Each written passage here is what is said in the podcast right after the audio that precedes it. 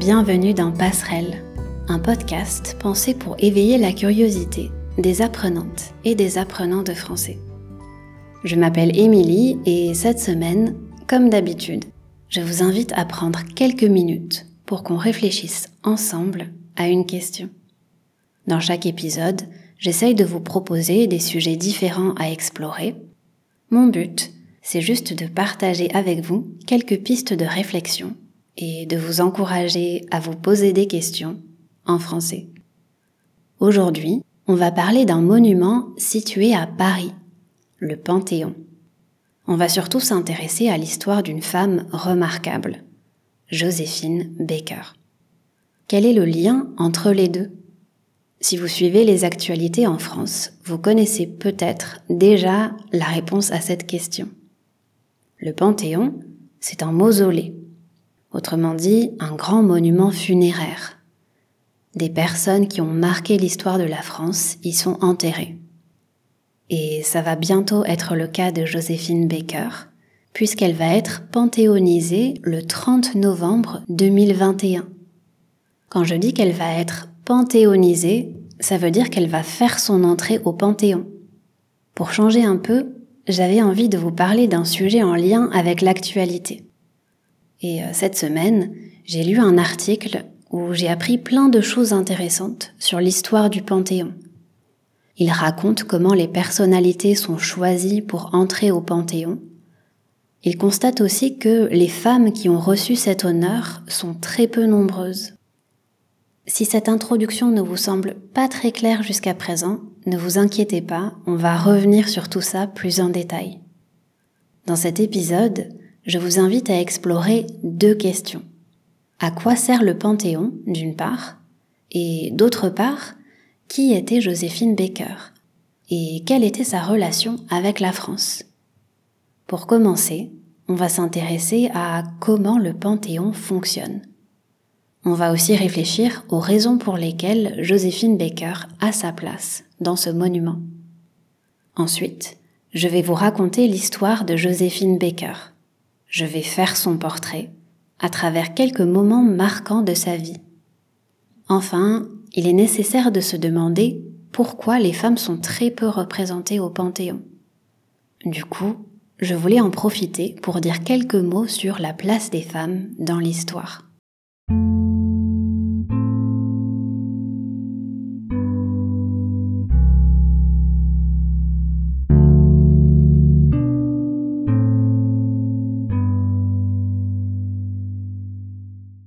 D'abord, une question importante quand même. Le Panthéon, quelles images ça vous évoque? À quoi ça vous fait penser? Vous avez peut-être déjà visité ce monument pendant un voyage à Paris. L'objectif ici, c'est pas de raconter l'histoire du Panthéon ou de décrire son architecture. Mais ça reste utile de rappeler quelques informations. C'est un bâtiment situé dans le 5e arrondissement de Paris, dans le quartier latin. Il a été construit au XVIIIe siècle par l'architecte Jacques Germain Soufflot. À l'origine, c'était une église.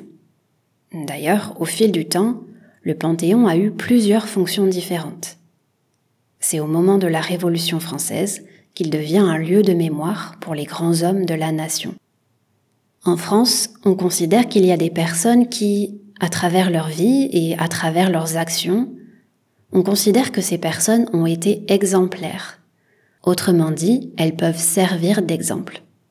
Grâce à ça, elles méritent la reconnaissance du peuple français. Leurs cendres sont placées au Panthéon pour exprimer cette reconnaissance. Une petite précision sur le vocabulaire, les cendres, ce sont les restes des personnes après leur mort, après la crémation. Euh, en français, on utilise aussi le mot incinération. Mais euh, pour revenir sur l'idée de reconnaissance, vous avez peut-être remarqué que sur la façade du Panthéon, on peut lire la phrase suivante. Aux grands hommes, la patrie reconnaissante. La tradition que j'ai décrite existe depuis très longtemps. Elle était déjà présente en Égypte, à l'époque des pharaons. On l'a retrouvée aussi chez les Grecs et chez les Romains. Au moment où je vous parle, on est en novembre 2021, il y a environ 80 personnalités qui reposent au Panthéon. Alors, qui sont ces personnalités? Je peux en citer quelques-unes. On y retrouve par exemple des hommes politiques et des résistants de la Seconde Guerre mondiale, comme Jean Jaurès et Jean Moulin. Il y a aussi des scientifiques, comme Pierre Curie, et je pense également à des exemples d'écrivains comme Victor Hugo. Si on regarde la liste plus en détail, on se rend compte que plus de la moitié des personnalités qui reposent dans ce monument, plus de la moitié de ces personnalités sont entrées au Panthéon entre 1806 et 1815. À cette époque, c'était surtout des militaires qui intégraient le Panthéon. En fait, aujourd'hui, leur nom est tombé dans l'oubli. Tomber dans l'oubli, ça veut dire qu'on les a complètement oubliés de nos jours. C'est pour ça que je les ai pas mentionnés dans mes exemples. Je vous le disais un peu plus tôt, le Panthéon est un lieu de mémoire pour les grands hommes de la nation. C'est même écrit sur la façade de ce monument. Et alors, où sont les femmes dans cette histoire? En 1995, la scientifique Marie Curie est la première femme qui entre au Panthéon pour ses propres mérites. Euh, autrement dit, c'est la reconnaissance de son travail scientifique qui lui a permis d'entrer au Panthéon. Si je vous parle de tout ça, c'est parce que le contexte de chaque époque a une influence directe sur la sélection des personnalités. On dit parfois que c'est le reflet des préoccupations du moment et que c'est quelque chose de politique. Il faut savoir que c'est le président de la République qui décide qui entre au Panthéon. Il y a trois critères principaux à respecter. La personne choisie doit être française, elle doit avoir contribué, avoir eu une action importante pour la France, et ses descendants doivent donner leur accord. La famille a toujours son mot à dire dans la décision. Avoir son mot à dire, c'est avoir le pouvoir de s'exprimer. Dans ce cas, les descendants ont le pouvoir d'accepter ou de refuser que leur ancêtre entre au Panthéon. C'est donc le président qui décide qui entre au Panthéon. Vous vous demandez peut-être pourquoi Emmanuel Macron a choisi Joséphine Baker. Est-ce qu'on peut voir un lien entre ce choix et les élections présidentielles qui arrivent l'année prochaine? J'ai pas la réponse à cette question. Mais pour mieux comprendre pourquoi Joséphine Baker a été choisie, c'est intéressant de lire le texte officiel qui annonce son entrée au Panthéon. Pour résumer, Joséphine Baker était une personnalité exceptionnelle. Elle est née américaine, elle est devenue française, et toute sa vie, elle s'est battue pour la liberté et l'émancipation. Elle est connue pour sa carrière artistique, elle s'est engagée dans la résistance pendant la Seconde Guerre mondiale. Elle était militante antiraciste et elle incarne l'esprit français. C'est pour toutes ces raisons qu'elle mérite la reconnaissance de la patrie. Quand j'ai lu cette annonce, ça m'a donné envie d'en savoir plus sur qui était Joséphine Baker. Et je me suis souvenu d'une bande dessinée, culottée, des femmes qui ne font que ce qu'elles veulent. C'est une série de bandes dessinées créée par Pénélope Bagieux. Si vous écoutez le podcast depuis longtemps, vous vous souvenez peut-être que j'ai déjà fait un épisode sur les culottés. Dans cette BD, Pénélope Bagieux fait le portrait de nombreuses femmes, et notamment celui de Joséphine Baker. J'ai décidé de m'en inspirer pour cette deuxième partie, en lisant et en adaptant un peu le texte de Pénélope Bagieux. L'histoire commence aux États-Unis avec Carrie et Eddie, deux artistes. Ils ont un numéro de cabaret dans les rues de Saint-Louis et ils sont amoureux l'un de l'autre. En 1906, ils ont une fille, Freda Joséphine. Mais quelques mois plus tard, Eddie décide de tirer sa révérence et Carrie doit se débrouiller toute seule. Je fais une petite digression avant de continuer l'histoire.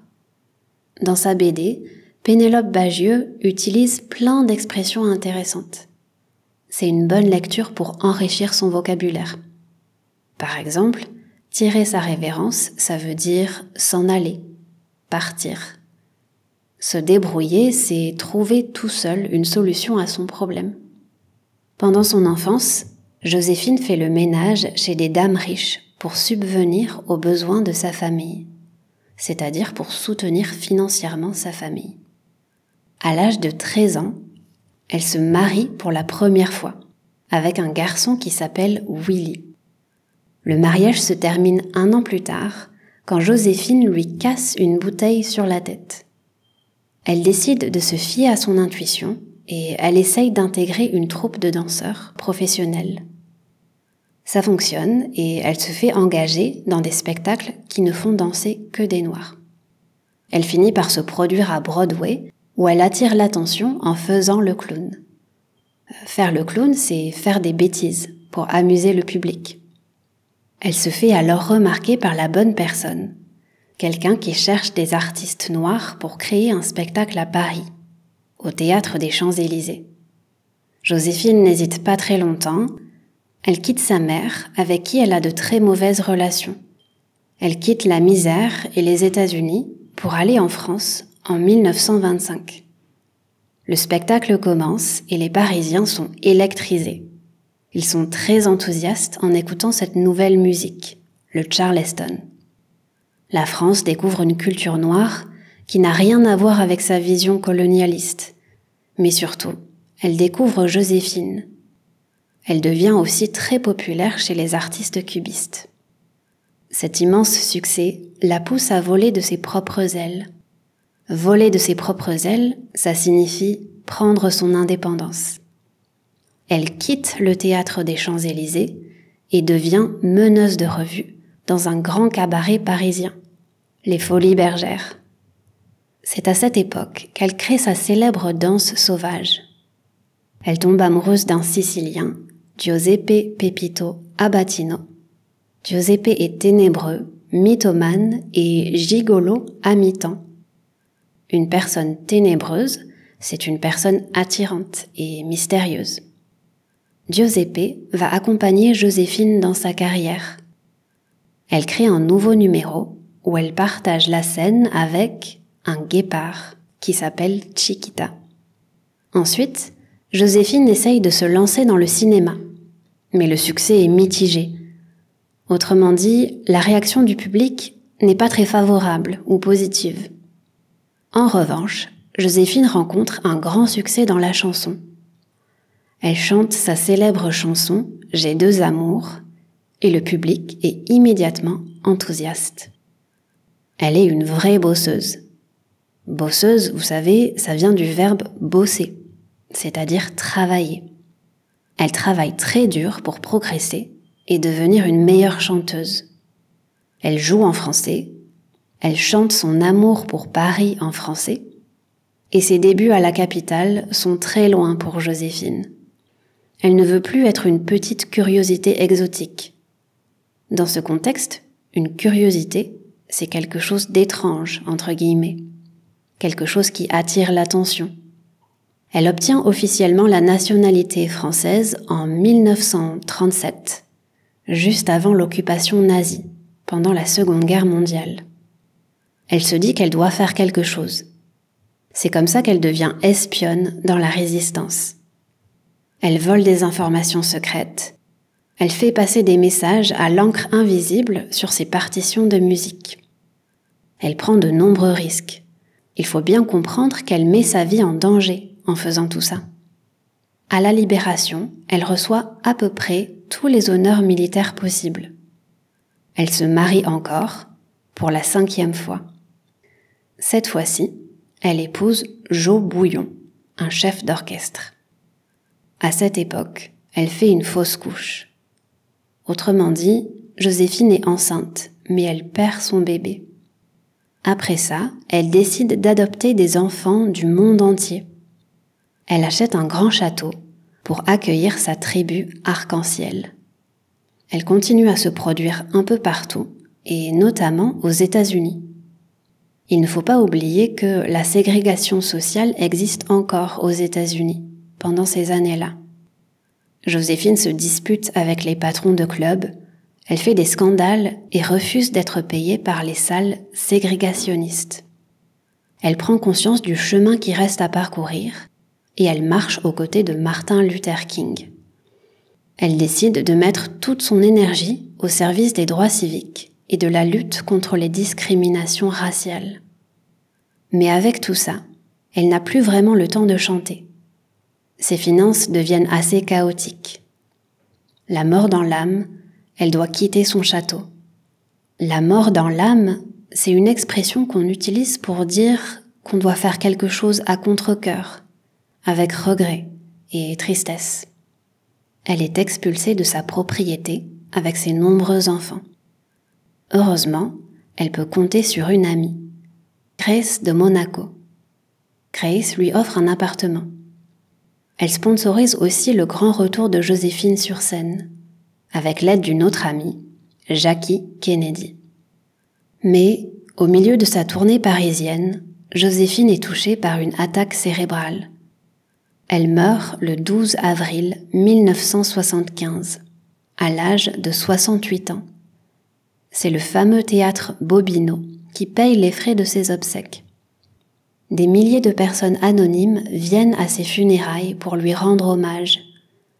Selon sa volonté, les fleurs qui arrivent du monde entier sont déposées sur la tombe du soldat inconnu. Elle est enterrée au cimetière de Monaco, après une cérémonie honorifique de l'armée française. Au cours de la cérémonie, on joue J'ai deux amours, sa fameuse chanson. Dans mes souvenirs, cette chanson disait J'ai deux amours, mon pays et Paris. En préparant cet épisode, j'ai appris que les paroles de la chanson ont un peu changé après la guerre. Elles sont devenues j'ai deux amours, mon pays, c'est Paris. C'est une bonne illustration de sa relation avec la France. En plus de sa tribu arc-en-ciel, je précise qu'elle a adopté douze enfants, elle laisse aussi derrière elle une association qui continue son travail en faveur des enfants abandonnés. C'est impossible de tout dire à son sujet en quelques minutes. Alors j'espère au moins que ce portrait vous aura donné envie d'en savoir plus sur elle. Joséphine Baker a souvent été réduite à une image, la ceinture de banane qu'elle portait quand elle dansait. Au-delà de ça, elle était une femme engagée, altruiste et courageuse, une femme qui a sa place au Panthéon. Avec les quelques minutes qui nous restent, je voulais revenir sur une information marquante. Aujourd'hui, plus de 70 hommes sont célébrés au Panthéon. Je répète, plus de 70. Et seulement 5 femmes. Enfin, bientôt 6, si on compte Joséphine Baker. Ce n'est que très récemment que les femmes ont leur place dans ce lieu qui rend hommage aux grands personnages qui ont marqué l'histoire de la France. Ça doit nous faire réfléchir à la place des femmes dans l'histoire et aussi à l'idée d'effacement et d'oubli. Les historiennes et les historiens ont réellement commencé à s'intéresser à l'histoire des femmes il y a une cinquantaine d'années, dans les années 70. Malgré ça, quand ils arrivent à l'université, encore aujourd'hui, les étudiants ont très peu entendu parler des femmes dans leurs cours d'histoire au collège et au lycée. À chaque fois qu'un livre est publié sur le sujet, la même phrase revient. C'est la revanche des oubliés. La question qui se pose, c'est pourquoi cet oubli est récurrent, alors que ça fait 50 ans que l'histoire des femmes existe? C'est une question trop complexe pour y répondre aujourd'hui. De plus en plus, il y a un décalage entre l'intérêt des élèves pour la place des femmes, la place des hommes et comment ça évolue dans la société il y a un décalage entre l'intérêt des élèves pour ces sujets-là et ce qu'on leur propose dans les programmes scolaires. Ça dépend vraiment de la volonté des professeurs de faire une histoire mixte, une histoire qui donne leur place aux filles et aux garçons. C'est un sujet politique, parce que c'est le ministère de l'Éducation nationale qui écrit les programmes scolaires en France. Au lycée, par exemple, les cours se concentrent sur l'histoire politique et sur le roman national français. Les femmes n'y ont pas vraiment leur place. Bien sûr, il y a des figures importantes comme Louise Michel à l'époque de la Commune de Paris, mais elle n'est pas la seule. Beaucoup de femmes ont eu un rôle important. C'est un phénomène paradoxal. Il y a un nom dont on parle beaucoup et finalement il éclipse tous les autres. À chaque époque, les femmes ont agi, dirigé, créé, gouverné. Mais une grande partie d'entre elles n'apparaissent pas dans les manuels d'histoire. Pour continuer de faire évoluer les choses, il faut aller vers une histoire plus mixte, qui redonne leur voix aux grandes oubliées de l'histoire.